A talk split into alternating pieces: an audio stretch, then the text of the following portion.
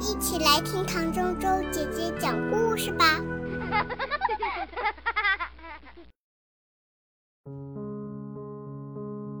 下雪天，一个冬天的早晨，彼得醒来，望着窗外，昨天夜里下了一场雪，他一眼望去，到处都被雪盖住了。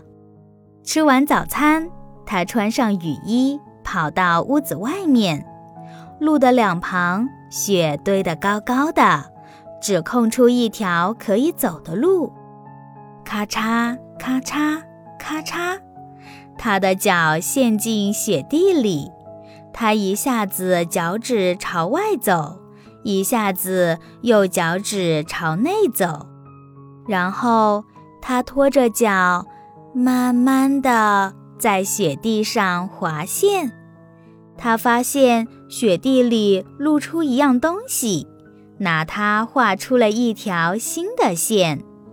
哦，是一根树枝，树枝正好可以用来拍打树上的雪。雪掉下来，啪，掉在彼得的头上。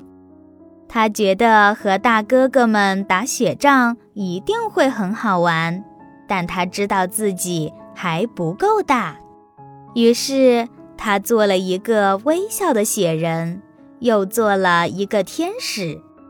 他假装自己正在爬山，他爬上一座又高又大的雪山，再一路滑到山脚下。他抓起了一把雪，一把。再一把，他把雪压成圆圆硬硬的雪球，放进口袋里，留着明天再玩。然后他回到温暖的家里，妈妈帮他脱下湿袜子。他把他做的那些好玩的事告诉妈妈。他一直想，一直想着那些好玩的事。上床前。他摸了一下他的口袋，口袋里空空的，雪球不见了。他好伤心。他睡着了，他梦见太阳把所有的雪都融化了。